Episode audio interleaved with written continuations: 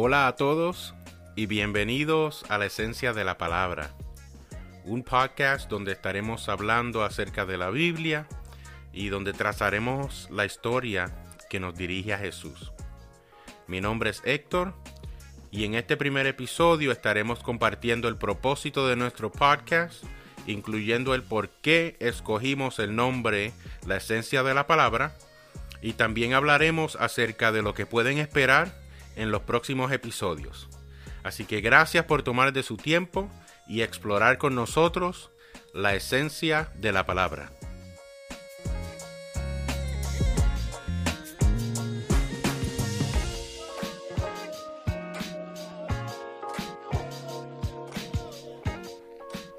Ahora un poco acerca de nuestro propósito y de nuestra historia. La idea nace hace más de un año en nuestra iglesia local, donde algunos jóvenes se acercan a mí para dialogar de varios temas e historias bíblicas. Y no es que ellos venían a hacerme una pregunta y ya, no. Estos jóvenes querían una respuesta que los convenciera. Y estas conversaciones duraban horas y empezaron a ser más y más frecuentes. Ahora les explico por qué los jóvenes vienen a mí para hacerme estas preguntas. En mi iglesia local, yo soy maestro de jóvenes para nuestro departamento de escuela bíblica y pastor de jóvenes en el ministerio de Life Youth. Mis estudios y experiencias son en estudios bíblicos teológicos, donde he completado un bachillerato y actualmente estoy completando una maestría. Y mi intención nunca fue comenzar un podcast, pero mientras más hablaba con mis jóvenes, más se mencionaba la idea y bueno, aquí estamos para la gloria y honra de Dios. Acerca del nombre. El nombre se me presenta después de varios días uh, de estar hablando con mi esposa, tratando de encontrar algo que fuera sencillo, pero que a la misma vez le dejara saber al que estuviera escuchando el podcast de qué se trata sin tener que escuchar un episodio completo y teniendo una conversación con una persona acerca de la parábola de los talentos, esta persona, después que hablamos un rato, me dice, es que se ha perdido la esencia de la palabra. Ahora, esta persona lleva más de 35 o 40 años en el Evangelio. Es una persona de oración, una persona que lee la palabra, una persona que ha dedicado la mayor parte de su vida en seguir a Cristo. Y aún así, después de compartir con esta persona algunos puntos importantes acerca de la parábola, la persona me responde y me dice, es que nunca en mi vida lo había escuchado de esa manera. Y luego esta persona atribuye esto a que la esencia de la palabra se ha perdido. Y en nuestra conversación pudimos entender que al querer espiritualizar todo lo que leemos en la Biblia, podemos malinterpretar el significado original. Y ahí es donde siento en mi espíritu que ese es el nombre que deberíamos usar. Yo me he dado cuenta que la palabra de Dios para muchos se ha convertido en lo que yo le digo un saco de citas bonitas o un saco de, versos bonitos que se pueden usar dependiendo la situación en que uno se encuentre. Por ejemplo, si me duele la espalda y no puedo caminar, digo, todo lo puedo en Cristo que me fortalece. Si estoy en una situación difícil, me digo, porque yo sé los planes que tengo para ti, planes de bien y no de mal. Si gasto el dinero en algo innecesario y ahora no tengo para comprar comida, me digo, no he visto justo desamparado ni su simiente que mendigue pan. Y es que se ha convertido en demasiado fácil hacer que la palabra funcione a nuestro favor. Lo que no es tan fácil es indagar en la palabra y entender primero quién lo dijo, a quién se lo dijo y por qué se lo dijo. Y también cuáles eran las costumbres de esa generación en la cual se dijo el mensaje. Hace algún tiempo atrás estaba escuchando al doctor Tim Mackey dando una conferencia acerca de la formación de la Biblia y él lo explica de esta manera. Imagina que vas a tomar un viaje, vamos a decir, a la China.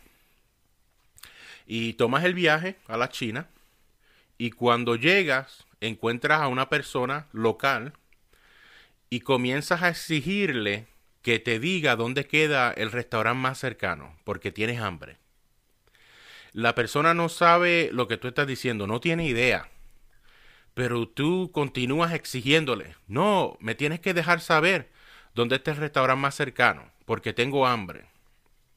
Lo más mínimo que hubiéramos podido hacer fuera comprar un manual y aprender por lo menos palabras básicas del idioma chino para cuando llegáramos a ese lugar no tuviéramos el problema de esa barrera de comunicación.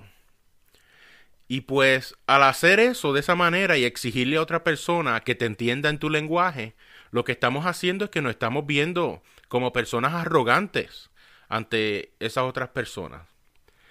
Y asimismo es que nos estamos acercando a la palabra de Dios.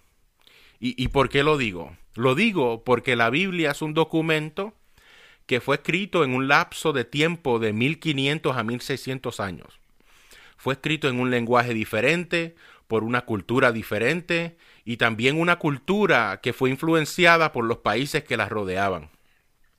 Y entonces verdaderamente le estamos haciendo una gran injusticia a la palabra de Dios, porque no le estamos dando la oportunidad de que nos diga lo que su significado original es. Ahora, no quiero que me malinterpreten. Voy a explicar lo que estoy diciendo. Yo creo con todo mi corazón que cualquier persona puede leer la Biblia, cultivar una relación preciosa con Jesús y vivir una vida de propósito y de éxito. Personalmente yo conocí y conozco a muchas personas que solo han leído la Biblia sin haber estudiado nada más. No conocen la historia, no saben el idioma hebreo, el idioma griego, y son personas que viven una vida apasionada por el reino de Dios y que siempre están dispuestas a trabajar en lo que sea necesario. Pero aquí es donde me he fijado que hay un problema. Y no en que estas personas no hayan estudiado, sino que también hay otro grupo de personas que solamente han leído la Biblia y tampoco han estudiado nada más. Y ahora son maestros, pastores y líderes en nuestras iglesias. Y me perdonan por decirlo de esta manera, pero es que yo he escuchado tantos disparates, tantas cosas que no tienen sentido acerca de la palabra de Dios de este tipo de personas, a tal manera que he sentido hasta vergüenza cuando lo escucho. Y termino esta parte con esto. Si tú lees la Biblia y no estudias nada más, perfecto. Sigues siendo un seguidor de Cristo. Pero si tú deseas enseñar a otras personas y si tú quieres indagar en los misterios de la palabra de Dios, esto es lo que dice la palabra. Procura con esfuerzo presentarte a Dios aprobado como obrero que no tiene de qué avergonzarse y que interpreta rectamente esa es la parte que, quiero que entiendan. Que interpreta rectamente la palabra de verdad. Como cuerpo de Cristo que somos, deberíamos estar cansados de la división que hemos creado por querer interpretar la palabra de Dios para que respalde la narrativa de nuestras iglesias, de nuestros concilios, de nuestras sectas, como quieras decirle. Y mi intención es proveer información acerca de la palabra de Dios que todavía contenga la esencia de lo que los autores destinaron decir. Y si en algún momento me equivoco, tengan por seguro que voy a correr mis palabras, porque no es mi intención hacerle creer a nadie que lo que yo estoy diciendo es 100% correcto. Yo siempre le digo a mis estudiantes, no crean nada de lo que yo digo, estudienlo ustedes mismos y verifiquen la verdad. Y es mi sentir que si podemos dejar que la palabra de Dios nos hable y nos explique su contenido original, podemos entonces comenzar a remendar esa ruptura que hay en el cuerpo de Cristo.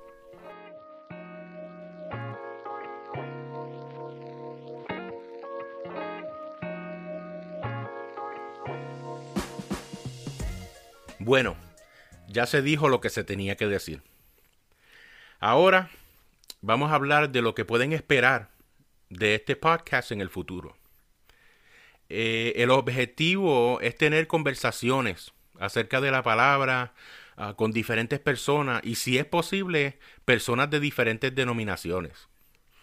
Ah, llegarán a conocer a Benjamín, uno de mis jóvenes. Ah, Benjamín tiene una pasión increíble por aprender de la palabra de Dios. Él es el que siempre me está haciendo preguntas y yo creo que sería interesante que nos sentáramos a hablar y que él pudiera preguntar cosas que quizás muchos seguidores de Cristo se preguntan cuando estudian la palabra. Conocerán a personas como Miguel, personas como Iris, mi esposa, personas como Rose Haiti. Rose Haiti es la líder de jóvenes junto a mi persona. Y otras personas las cuales estamos en el proceso de convencer para que participen con nosotros. Tenemos planeado entrevistar diferentes ministros del Evangelio, del reino de Dios, ah, mientras vayan pasando por nuestra iglesia local. Y bueno, de todo un poco. Algunas veces tendremos charlas, otras veces el episodio será en forma de estudio o de prédica. Y como mencioné, ah, tendremos entrevistas.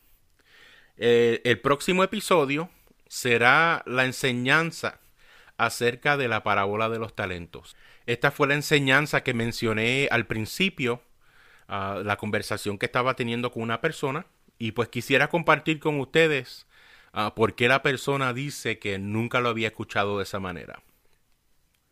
Hablaremos de diferentes temas en la Biblia, como el agua, los árboles, los lugares altos, y trazaremos esos temas a través de toda la Biblia para ver qué papel o qué rol tienen. Y créanme que es impresionante el resultado. Se siente como si estuvieras leyendo la Biblia por primera vez, cada vez que trazas un nuevo tema. Hablaremos de dogmas y doctrinas. Y estos son los temas que a veces traen conflicto y discusiones. Y quiero dejarles saber desde ahora. En este podcast no habrá nada de eso.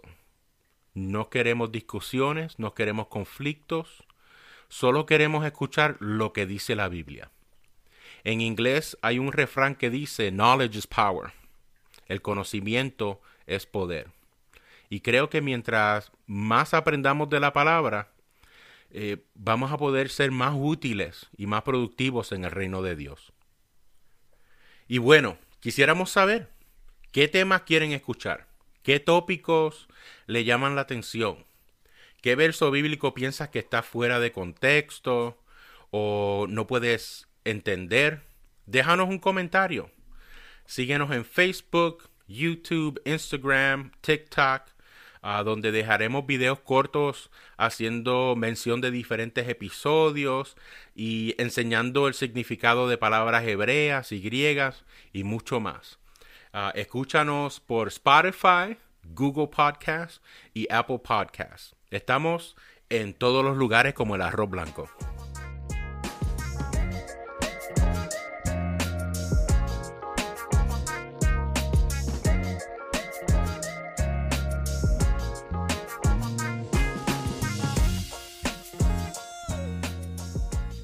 La palabra hebrea que vamos a estar compartiendo hoy es la palabra Shema. Por miles de años los judíos han hablado una oración que enfoca su atención en Dios y no en las cosas o los afanes de este mundo. La oración se llama el Shema, que viene de la palabra hebrea Shema, que significa oír o escuchar. Esta oración viene directamente del libro de Deuteronomio, capítulo 6, versos 4 al 9, y dice de esta manera. Escucha Israel, el Señor nuestro Dios es el único Señor. Ama al Señor tu Dios con todo tu corazón, con toda tu alma y con todas tus fuerzas. Grábate en el corazón estas palabras que hoy te he mandado. Incúlcaselas continuamente a tus hijos. Háblales de ellas cuando estés en tu casa y cuando vayas por el camino cuando te acuestes y cuando te levantes. Átalas a tu mano como un signo, llévalas en tu frente como una marca. Escríbelas en los postes de tu casa y en los portones de tus ciudades. Como judío, Jesús seguramente oraba esta oración cada mañana como una forma de comprometerse a amar a Dios y a escuchar su palabra para ese día. Y me imagino cómo cambiaría nuestra actitud si lo primero que hiciéramos cada mañana fuera comprometernos a amar a Dios y a escuchar su palabra. Así que quisiera invitarlos a un reto. Esta semana, cada mañana, hagan el Shema su oración personal. Y al fin de la semana, déjenme saber a través de Facebook, de Instagram, a través de la plataforma del podcast. Déjeme saber si comprometerse con Dios todos los días ha causado algún cambio o ha tenido algún efecto en tu diario vivir. En episodios futuros estaremos compartiendo estas palabras y indagando un poquito más para poder entender lo que significan y al entender lo que significan, podemos leer la palabra, entendiendo el significado. Y quién sabe, puede ser que lo que tú pensabas que un verso significaba, ahora significa otra cosa.